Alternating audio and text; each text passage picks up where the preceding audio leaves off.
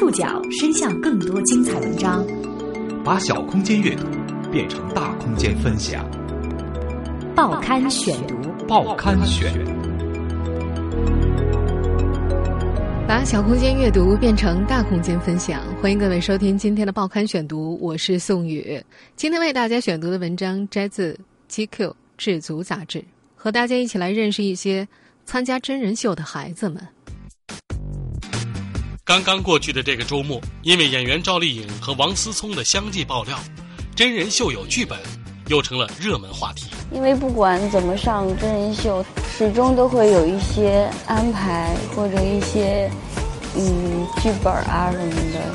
实际上，在业内这早就不是什么新鲜事儿了。作为国内最早制作真人秀的平台，湖南卫视是业内先行者。那档曾经赚了不少观众眼泪的《变形记》，在播出近十年后还在继续。那些参与真人秀的普通孩子的生活发生变化了吗？这种变化对他们的人生又有什么样的影响？报刊选读今天和您一起探访参加真人秀的孩子。真人秀有剧本，这在业内真不是什么新鲜事儿。其实咱们回想一下，就不难发现。自从这种类型的综艺节目在国内出现以来，每一个出现在荧屏上的真人秀都有戏剧冲突。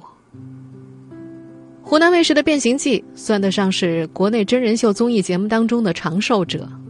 根据节目官网透露的消息，这档节目的第十二季八月份就要播出了。这个开播于二零零六年九月的人生互换型真人秀，早已不复刚开播时的红火。但是，观察这档节目十年来的探索与得失，我们倒是能够从中发现一些真人秀节目的制作规律。电视人谢迪奎如今在国内的综艺圈很是有名，他是《爸爸去哪儿》第三季的监制，在打造这档红遍全国的真人秀节目之前，他曾担任《变形记》的第三任制片人。他在一篇叫做《变形记：一份来自远山深处的力量》里，充满自信的写道。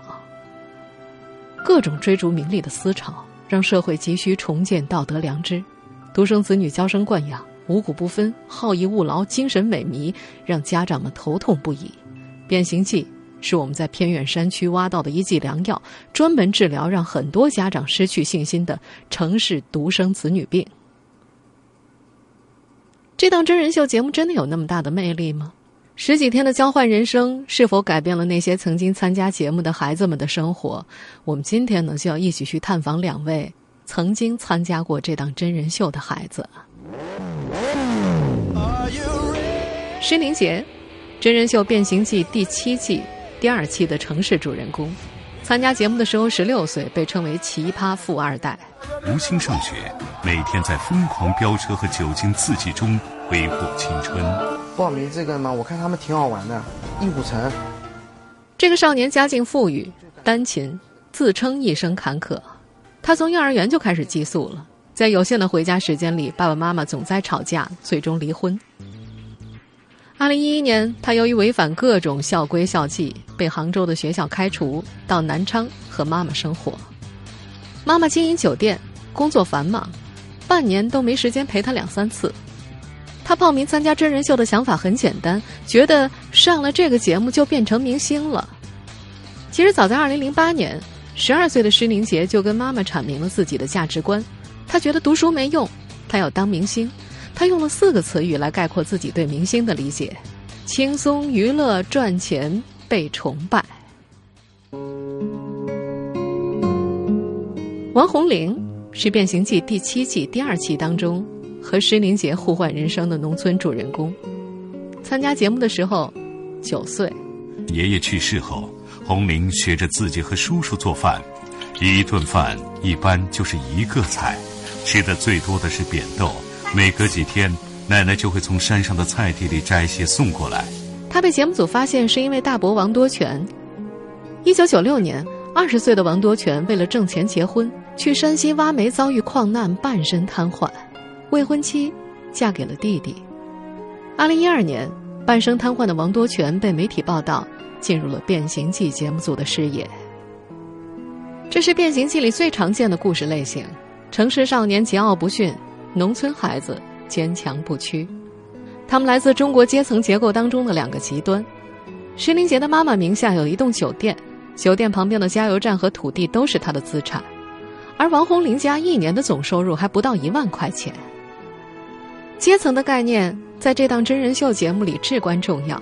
他的首任制片人李红利在制片人手记里写道：“二零零三年，他萌发了《变形记》的创意，始于对中国近年来社会阶层分化的惊奇感受。他说，这是真真切切就在我们身边的一个秘密社会，贫富差距日益增大，由此引起的生活方式和千差万别，让人群在细分当中得到归属。我们也许不敢公开承认，我们很少意识到他们的存在。在这个意义上说，它是一个。”秘密的社会，让社会阶层两端的孩子互换，这也是变形记的基本形式。这种反差为节目带来了冲突和张力。但是，把养尊处优的孩子送到另一个极端家庭里去，是否有积极作用呢？坊间一直是存有争议的。而这档真人秀节目所隐含的逻辑是：农村是一个田园牧歌般的存在，有净化心灵的作用。贫穷和艰苦能够孕育坚强不屈的精神，城市少年到农村，经过一段时间的互换之后，灵魂就会得到拯救。节目所宣扬并且期望的远山深处的力量，在城市孩子身上产生作用了吗？在农村生活的十几天，又给城市里的孩子带来了什么样的感受呢？报刊选读继续播出，参加真人秀的孩子。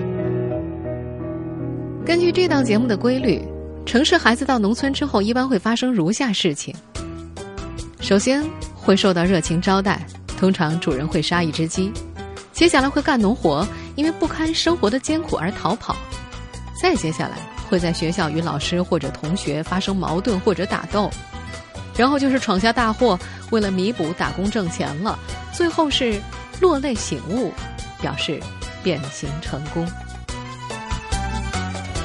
进村了。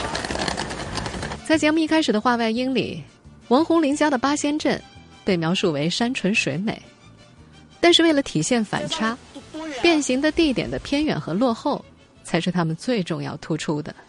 短短一段山路，施宁杰足足走了一个多小时，走走停停，从天亮走到了天黑，从新鲜刺激走到了满腔怨气。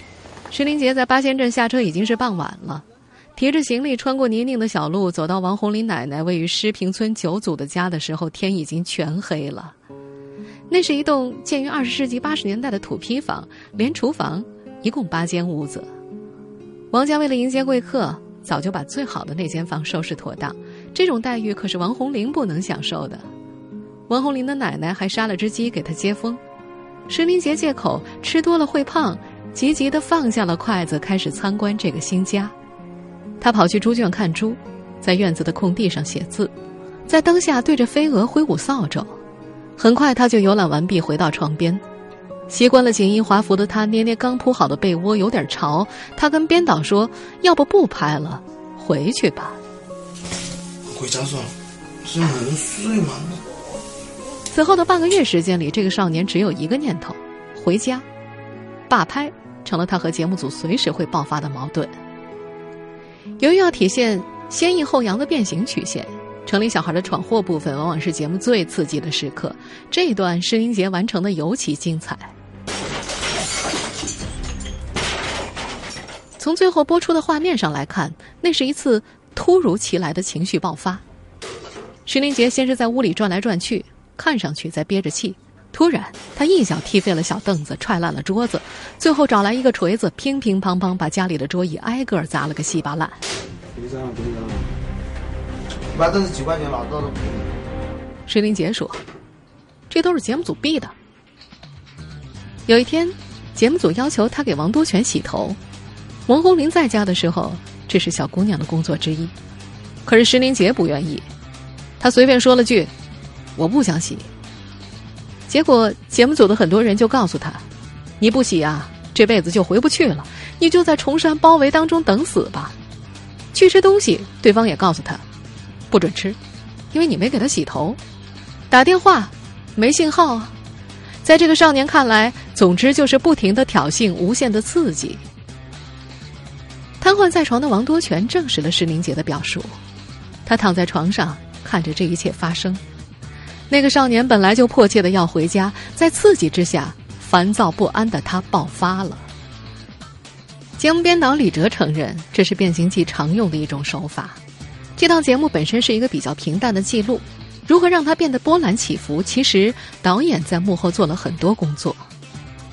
制片人谢迪奎则将经验归纳为八个字：设计任务，真实记录。事实上，这几乎是所有的真人秀节目通用的手法。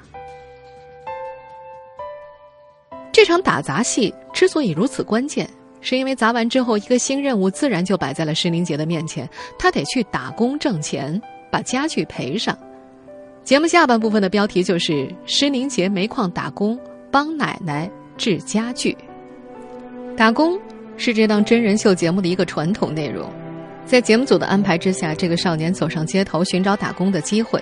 那个老板，你你你有地方能打工吗？他在一条街上邂逅了一个煤矿老板，当天就下了矿井，并且依靠挖煤挣到了五十块钱，再加上当掉手机的钱，石林杰给王多全一家买了一套新的桌椅。故事不仅感人，而且充满了救赎感。当初王多全就是因为下矿井才残废的。可是如今在接受采访的时候，这个少年说，这并不是他主动选择的。根据他的描述，是节目组把他带到那条街，他一个一个问过去，一开始老是遭拒绝。他转回头跟节目组说：“都不要我呀。”而节目组示意他再往里边走一点一直走到一个洗车场。在洗车场里，他遇到了那个煤矿老板，两人几下交流之后，煤矿老板就同意他去挖煤了。就这样踩不行，这样踩不够快吗？但是这个东西不能硬踩，拿拿腿去使劲儿，猛踩是踩踩不动。但这样我拎不动啊！你就使劲儿啊！挖煤这份工作显然并不适合四体不勤的石宁姐。她下到矿井之后，铲了四五下就没了力气。煤车虽然还见着底，但是节目的素材已经够用了。于是导演蒋良亲自上场，帮石宁姐把剩下的煤铲了进去。变形就此完成了一大半儿。挖了煤之后的施林杰在节目当中仿佛一夜长大，再也见不到以前飞扬跋扈的样子了。和节目组待了半个月之后，这个少年总结了一个经验：他觉得节目组要你坏的时候，他就会刺激你、激怒你；要你好的时候，导演们就好像焕然一新了，会夸他，觉得今天非常棒。要时刻注意自己的举动，要做一个好人，不停的灌输给他这样的观念。节目导演蒋良也说，并不是参加者本人有什么样的变化，只不过前面只表现坏的一面，后面只表现好的一面。其实前面也有好的一面，后面也有坏的一面，在播出的时候一种选择而已。在这位导演看来，这也是这个节目生命力无法长久的一个重大原因，因为它本身就是建立在谎言的基础之上。参加这些真人秀，给生活在城市和山村两地的少年分别带来了什么样的变化？他们自己又如何看待这些变化？报刊选读继续播出：参加真人秀的孩子。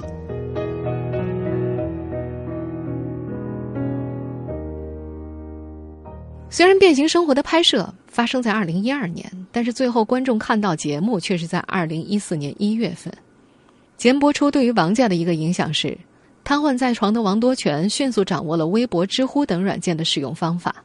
他发了很多帖子，在网上愤怒的声讨节目组。他觉得这期节目里有太多虚假的演绎，各种设计编排，甚至拍摄过程当中对孩子过分不合理的要求。所谓造假，是一件关于洗脚的小事儿。和申灵杰不同。九岁的王红玲很快就适应了新的生活环境，她成了南昌市一所私立学校五年级的学生。不过，这和施宁杰的世界毫无关系。施宁杰没有在这所学校就读过，而施妈妈也一如往常一样工作繁忙，没有到学校去看望她。一个九岁的小女孩独自在学校生活，原本小孩子身上的毛病，在镜头前被放大了。真人秀节目当中有这样一个理论。参与者的表现越本色，就会越受到观众的喜爱和欢迎。但是实际上，外界对于农村孩子和城市孩子的本色是有心理设定的。人们常常理所应当的认为，农村孩子的本色应该是淳朴和善良，但事实上，娇气和贪玩才是一切孩子的天性。一旦农村孩子在城市舒适的环境当中解放这些天性，他们就会遭到大众的指责，指责他们违背了自己的本色。而年幼的王红玲就承受了这些指责。在最后播出的节目当中，王红玲和同样来自农村的孩子蒋欣闹了矛盾，不愿意和好。有一天中午，吃完中饭的王红玲正在午睡，突然她被节目组叫醒。原来为了体现关爱的环境，节目组安排了蒋欣帮她洗脚。我不能用下手洗了，我这个脚上好多那个。对这个妹妹的百般指使，蒋欣是耐着性子去做。当时，这些小细节，这个九岁的小姑娘并没有太在意。她让蒋欣帮她挠毛巾，甚至还闹了些小情绪。但是两年后，这档节目播出的时候，小姑娘发现。网上对她骂声一片，说她娇气，没有公主命，却有公主病。甚至《变形记》官方出版的书籍也这样记录：来到城市之后，王红玲的改变出乎了所有人的意料，她居然变得娇气了。她不仅对年长的孩子颐指气使，还让他给自己洗脚。这档真人秀虽然号称新生态纪录片，但是本质上它还是真人秀。纪录片的逻辑是生活逻辑，而真人秀的逻辑是戏剧逻辑。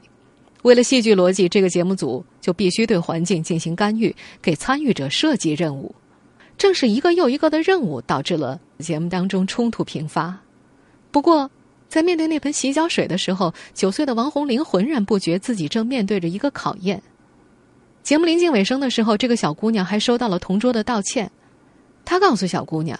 节目组安排他来为难自己，比如说把自己的毛巾扔到地上之类的。更让大伯王多全觉得难以接受的是，节目组真的把王红玲的母亲接到了南昌，这也是那期节目煽情的顶峰。那是六一儿童节前的一个周末，王红玲和同学在公园游玩的时候，发现亲生妈妈迎面走来，旁边是摄像机。妈妈来看你了啊，莫看啊啊啊！妈妈引你回去啊，好不好？嗯。王红玲出生之后就没见过妈妈几次，一下子就慌了。母女俩上演了一出追逐、哭闹、拒绝，最后抱在一起互相原谅的亲情大戏。王红玲说，在这个过程当中，节目组一直在劝她原谅母亲，不然就不让她回去。王红玲的母女关系，是王家最不愿意提及的伤疤。王红林的妈妈曾经是王多全的未婚妻，在她瘫痪之后嫁给了自己的亲弟弟，后来又跟弟弟离了婚，改了嫁。这个女人对王多全来说意味着难以言说的痛楚。从王家的家庭格局来看，跟着王多全过的王红玲是家里唯一的希望，因此她和母亲的关系对王家极为敏感。王多全一直拒绝节目组让王红玲母女见面的提议，但是最后这一幕还是在未经他同意的情况之下发生了。在节目里，这一幕又由于王红玲母亲成型的一波三折，显得尤为感人。为了让王红林的妈妈去看女儿，施宁杰去劝过两次，第一次没有成功。不仅王红林的妈妈不同意，王多全也不同意，两人争来争去，王多全还哭了。在播出的节目里。施林杰砸桌椅的那段被剪辑在他和王多全争论之后。当时节目给配的话外音是：“这个在生活中一直顺风顺水、总是能心想事成的富二代，不能理解自己的一片好心怎么老是碰壁。”如此一来，王红玲妈妈的探望之旅作为主线剧情显得更为难得，也有机的把施宁杰和王红玲两条线绑在了一起。不仅王红玲得以母女团圆，施宁杰也做了件。好像成人之美的好事。不过，王多全说，节目播出之后，面对公主病的吐槽和大众对母女亲情的消费，当时的王红林几乎崩溃了，整个人陷入了抑郁情绪。这位大伯在网络上写道：“节目已经深深伤害到了孩子，栏目组你们也太欺负人了。”节目播出完了，观众被一时感动，这两个主人公的人生仿佛就此翻篇儿。他们真实的人生是否真的翻开了新篇章呢？报刊选读继续播出，参加真人秀的孩子。二零一二年六月，拍完节目之后，石林杰去了北京读音乐学校。一年之后，中途退学。为了让儿子改掉懒散的毛病，妈妈送他到南京军区当了兵，不到一年半，提前退伍。今年七月，他要去新西兰读书了。变形三年过去了，石林杰觉得自己有什么变化吗？他说：“行为还是非常幼稚，但是想法肯定是成熟了一点儿。”他用车来描述自己理解的成熟。他说。上《变形记》的时候，我觉得奥迪 TT 和宝马不错。到现在，我觉得我应该开法拉利和兰博基尼，这是一个变化。可能这两个车更适合我一点。现在又有改变了，我现在觉得法拉利更好一点。虽然兰博基尼要比法拉利贵一点，但我跟我妈讲，我说我想买红色的法拉利四五八，为什么呢？法拉贵人拉我一把，利。事事顺利，我妈说好，就法拉利，她很信这个东西。那么，《变形记》节目当中设定的那种远山深处的力量，在石林杰身上产生什么作用了吗？有记者问他，那时在八仙镇最大的感悟是什么？他想了想，回答：“呃，投胎投的还不错。”二零一五年四月，石林杰自己写了个故事大纲。问妈妈要了三十万，从上海请来导演，召集了一些小伙伴拍起了电影。电影的名字叫做《朋友圈》，他在戏里扮演一名富二代，人称“施少爷”。电影的主要拍摄地点就在他妈妈那栋酒店里，看上去这更像一场盛宴。他们在房间里联机玩英雄联盟，在酒店的楼道里撕名牌，所有的小演员都抽烟，他们一高兴就唱唱歌、跳跳舞，余下还有的时间就是。拍电影，施林杰并不是《变形记》里唯一想当明星的主人公。几乎所有的城市孩子在参加完这个真人秀之后，都拥有自己的粉丝，其中还有几个参演了几部青春系列的电影和一些微电影。第九季播出，《此间少年》中的城市主人公李弘毅被称作《变形记》史上最帅。节目播出之后，他的个人微博粉丝数从四十个涨到了十三万个，现在已经突破三百万了。如今，这个少年已经推出了一张单曲，淘宝店的生意也是红红火火的。虽然这些改变和远山深处的力量没有什么关系，相较之下，农村的主人公们并不懂得经营自己的名声。上了电视之后，在八仙镇这个三万人的地方，差不多每个人都知道王红玲娇气。如今，面对来访的记者。这个十一岁的小姑娘聊着聊着，情绪就会越来越低落，声音也小下去，最后只剩下了沉默。她正要进入青春期，非常在意别人的看法。但是上节目也给她带来了好处，这个农村小姑娘得到了芒果微基金的援助，一年半来获得了五千块钱资助，而这项援助会一直持续到她大学毕业。她笑得不多，有着明显的特点，嘴角上翘。眉头却不舒展，略成八字形。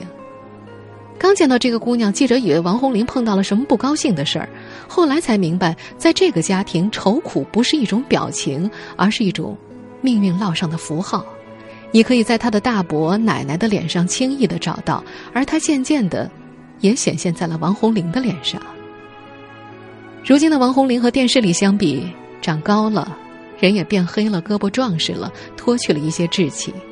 每天放学之后，他依然是忙碌的，要烧水，要洗衣服，要洗菜，要给大伯上药。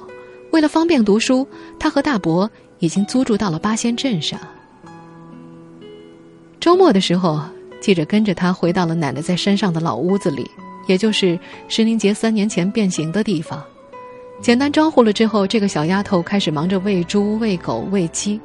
记者在屋子里转悠时，看到他在书桌前用墨色的笔记所写的一串英文单词：“TFBOYS。”等小姑娘进屋的时候，记者试探性的和她聊起了这个少年组合。在短暂的羞涩演过之后，他的脸上终于出现了十一岁的小女孩该有的明快。他开始欢快地唱起这个组合的歌曲，又开始向记者介绍 TFBOYS 的种种事迹，还强调了组合中三位男孩的努力和勤奋。他还说，和班上的同学们排练了《信仰之名》，准备参加学校的活动，但是没有通过预选。突然间，这个小姑娘却像惊醒般的停下。叔叔叔，你不会把这些写进报道去吧？这有什么问题？短暂的沉默之后，他说。别人会说，你一个农村的，是什么什么什么的。十一岁的小姑娘的声音低沉下去，脸上又恢复了那标志性的愁苦的表情。听众朋友，以上您收听的是《报刊选读》，参加真人秀的孩子，我是宋宇，感谢各位的收听。今天节目内容摘自《GQ 智足》杂志。收听节目复播，您可以关注《报刊选读》的公众微信号，我们的微信号码是《报刊选读》拼音全拼。下次节目时间再见。